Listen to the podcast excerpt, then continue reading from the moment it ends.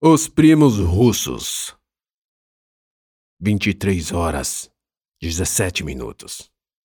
O relógio digital da kitnet onde morava a namorada de Sandro talvez estivesse alguns minutos atrasado. Ele ficava próximo da cama, num criado mudo. Na cama, Sandro praticava sexo com ela. Apenas ele. Ela simplesmente não fazia nada. Já não aproveitava o ato. Quando ele a jogou na cama, o relógio mostrava 22 horas 10 minutos. Ivana, com suas feições cossacas, era mais alta que Sandro. Tinha pele clara e rosada, cabelos castanhos e olhos cinza metálicos. Nos primeiros 30 minutos, chegou facilmente ao orgasmo.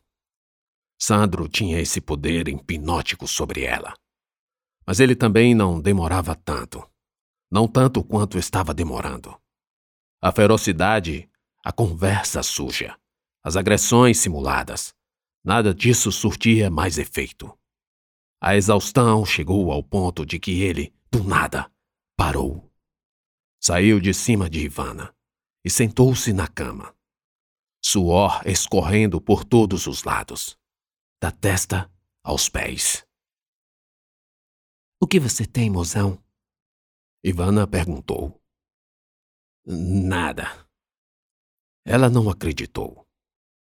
Ele pensou em dizer, mas esperou alguns segundos, revisando, repassando a história, explorando os detalhes e evitando pontas soltas para que a namorada acreditasse nele. Um, um enfermeiro queima-rosca me processou. Parou. Sandro não era um homem inteligente, mas anos de mentiras o tornaram experiente com um jogo de palavras. Eram as narrativas da traição. Ivana também não disse nada, ao que Sandro sentiu confiança e continuou. É, esse cara, enfim, esse viado que quer sair do hospital. Então, ele me acusou de assédio. Me processou de homofobia, sei lá. Essas porras de politicamente incorreto. Nossa! Ivana levou a mão à boca. E agora? Agora eu tenho que contratar um advogado para me defender. A vontade que tenho é de quebrar a cara dele. Mas o que você fez? Ele te acusou do nada. Brincadeiras, só. Só com essa raça maldita. Se eu perder o emprego, eu esfolo a cara daquela bicha no asfalto. Ivana ficou calada. O silêncio aprovava a ameaça. Não fazia ideia do que Sandro fez, mas sentia que deveria apoiá-lo sempre. Você ainda tem contato com seus primos? Sim, tenho o número deles. Ivana sabia o que os primos faziam. Viajavam para o Paraguai e voltavam com perfumes, relógios, celulares, sem pagar qualquer tributo alfandegário. Mas não era só. Também traziam cigarros, anabolizantes esteroides e comprimidos para abortar, os famosos Citotec.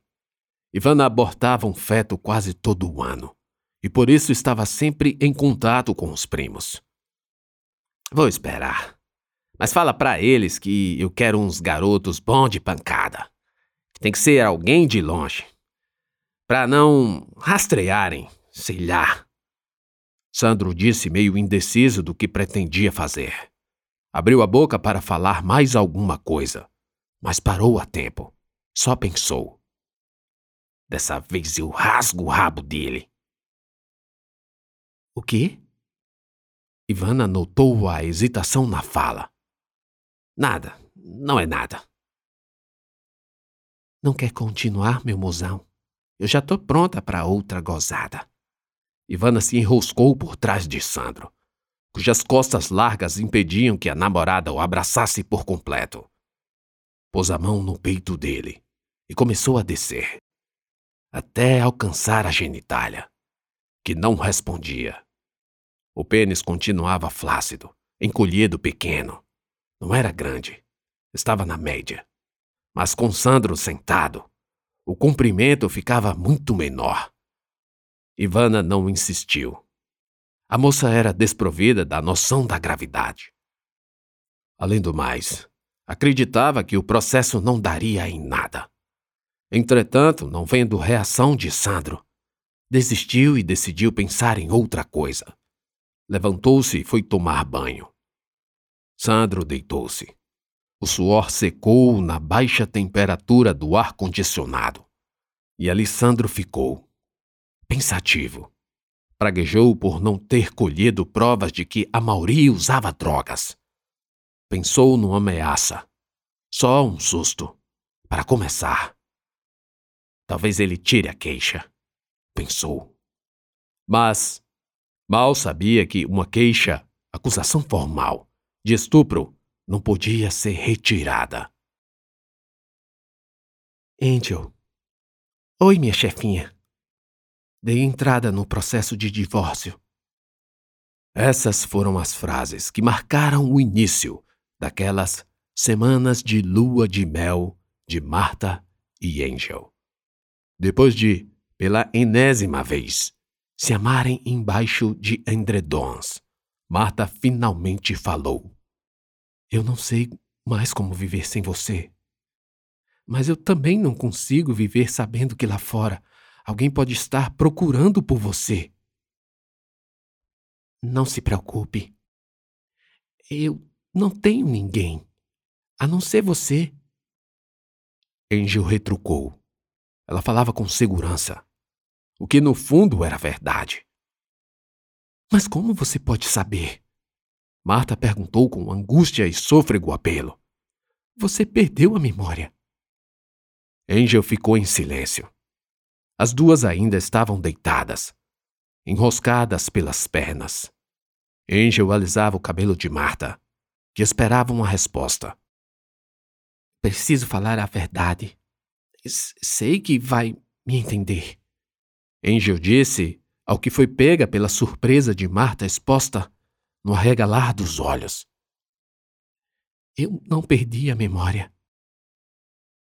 Longe dali, na casa de Mauro. Esse tentava ligar para Marta. Já era tarde da noite e o celular da amiga estava no modo não perturbe, silenciando as ligações que não fossem dos contatos favoritos. Era o meio que Marta usava para evitar ligações indesejadas a altas horas de colegas que não sabiam muito bem o trabalho nos plantões. Então Mauro mandou uma mensagem de áudio. Quando começou a falar, com sua voz nervosa, trêmula e entrecortada. Marta, eu sei quem é a Angel. Ela é uma menina que presta serviços nesses sites de acompanhante. Eu vi. Poxa, o que Marta vai pensar de mim? Ainda deu tempo pensar na hesitação de continuar falando. Quer dizer, o Sandro viu. Ele mexe nesses sites e viu. Até o nome também é Angel. Não aparece o rosto, apenas o corpo. Mas eu vi a perna. E na perna há um sinal. O mesmo sinal. Eu lembro do dia, daquele dia, no prédio. Mauro enviou a mensagem de áudio. A mensagem chegou, mas o celular de Marta, pousado no criado mudo, não notificou. Pelo menos não fez som algum. Ela continuava no aguardo do que Angel tinha a dizer. Então Angel começou a falar. Foi preciso muito esforço. Marta, a princípio, ficou surda do choque, mas, na medida em que ouvia, se comoveu com a história. Em alguns momentos, a voz de Angel embargava. A vontade de chorar era muito forte, mas ela manteve o passo e o ritmo até que os olhos brilharam nos momentos de lembrança do pior episódio de sua vida. Estava tudo ali, guardado naquela cabecinha coberta de fios louros. E assim, ela contou tudo. Eu vim de Alagoas. Cheguei aqui há algum tempo. Minha família é de lá. Eles sabem que eu estou aqui, mas não entram em contato. A minha mãe e meu pai morreram. Eu fui criada com minha tia. Acho que além da minha tia, tenho alguns primos, um tio que mora lá também. Há alguns parentes, por parte do meu pai, mas acho que eles não me conhecem. Quando eu vim para cá, trouxe só as roupas. Vim com um namorado. Ele queria arrumar um emprego aqui. Falou que já estava certo e que eu poderia arrumar também. Nós morávamos numa favela. O salário dele dava para pagar o aluguel. Eu gostava dele, sabe? Ele trabalhava numa empresa de ferros. Acho que era. Mas um dia, é, do nada, ele não voltou para casa. Eu fiquei só, sem dinheiro, sem comida, sem nada. Tinha até o fim do mês para devolver o puxadinho na favela. Então fui procurar emprego. Achei no mercadinho. Eu limpava as coisas. Ficava perto de onde morava. O dono me pagava meio salário. Era pouco, mas ele me deixava levar ovos, carnes e outros produtos vencidos. Minha cesta básica era toda vencida. Bem, acho que o dono do mercadinho gostava de mim. Ele ficava me olhando. Eu não falava nada e fazia de conta de que não estava vendo. Mas eu via. Ele olhava e mordia os beiços. Coitado, devia ter uns 70 anos. Então ele morreu. Os filhos vieram e fecharam as portas. Mas uma das clientes, um dia, me disse que eu poderia arrumar coisa melhor. Ela me apresentou aos rapazes que mandavam em tudo lá. Gente boa, sabe? É, eu fazia com eles. E a moça, a moradora lá, me dava dinheiro sempre que eu ia para as festas. Eu não acho que seja errado, sabe? A gente faz o que quer com o nosso corpo. Eu lia isso em alguns sites. Então, foi num site que vi que eu poderia sair com clientes. Eles me pagariam e não precisava de ninguém me dizendo o que fazer, como fazer, como agradar. Essa parte era horrível. Os rapazes da comunidade, quando cheiravam, e eles cheiravam muito, às vezes ficavam violentos demais. Muitas vezes me machuquei e tinha que viver tomando antibióticos e usando aqueles cremes. Nistatina, sabe? Pois é. Por isso que no site era melhor. Eu tinha minhas regras. Como se diz, my rules. Comecei a ganhar dinheiro. Bem muito. No início era ruim, mas vai se acostumando. Depois a gente aprende e finge. Fiquei especialista. Eu falava: como sua barriga redondinha é gostosa, meu fofo. Eu amo gordinhos. e os gordinhos se desmanchavam em gala. Desculpe se estou rindo muito, mas é que, quando lembro, nossa, era muito engraçado. Para outros eu falava: Vem cá com esse peito cabeludo, vou arrancar todos, seu safado. E eles enlouqueciam. Fora a sujeira que todos falam. Você deve saber. Apareciam uns bonitinhos, fortes, depilados. Mas eles eram os piores. Ah! Primeiro que alguns deles queriam espelhos. Você acredita que um desistiu quando viu que o motel não tinha espelhos? Pois foi. Já estou demorando muito, não é, chefa? É que essa parte que vai chegar, essa é a parte que eu realmente queria que tivesse sido apagada. Eu juntei muito dinheiro. Eu guardava tudo numa maleta de maquiagem. Nunca deixei de morar na favela. Os rapazes não mexiam comigo e não me incomodavam. Acho que pensavam que eu trabalhava no centro. Eu tinha um quartinho no centro, um prédio caindo aos pedaços. Então resolvi alugar um melhor. Foi quando procurei um senhor que alugava apartamentos, que não lembro o nome agora. Na mesma época eu recebi uma mensagem. O cliente me conheceu e eu atendi num apartamento novo. Quer dizer, não era novo, era um chiqueiro mas eu estava juntando para comprar um no meu nome. Depois esse cliente me ligou novamente. Era um rapaz jovem, bonito, branco, parecia bem de vida. Eu até achei estranho ele pagar garotas, sabe? Não parecia que precisava. Bem, alguns gostam tanto que ficam bem fiéis. Só que dessa vez ele queria algo mais. Ele me ofereceu uma quantidade de dinheiro absurda. Era tanto dinheiro que eu poderia comprar o meu apartamento com pouco mais que dois ou três meses. Tudo o que ele queria era que outro colega filmasse. Ele também me deu um script. Esse script, ou roteiro, sei lá, explicava o que eu teria que fazer. Coisas horríveis, meu Deus. Nunca pensei que alguém pudesse fazer aquilo. Mas ele me mostrou vídeos na internet de meninas que faziam. Elas apanhavam. Apanhavam muito. Os homens enforcavam elas com as mãos ou davam mata-leões. Sabe, gravata no pescoço? Então, isso mesmo. Uma tortura. Eles chamavam isso de choked.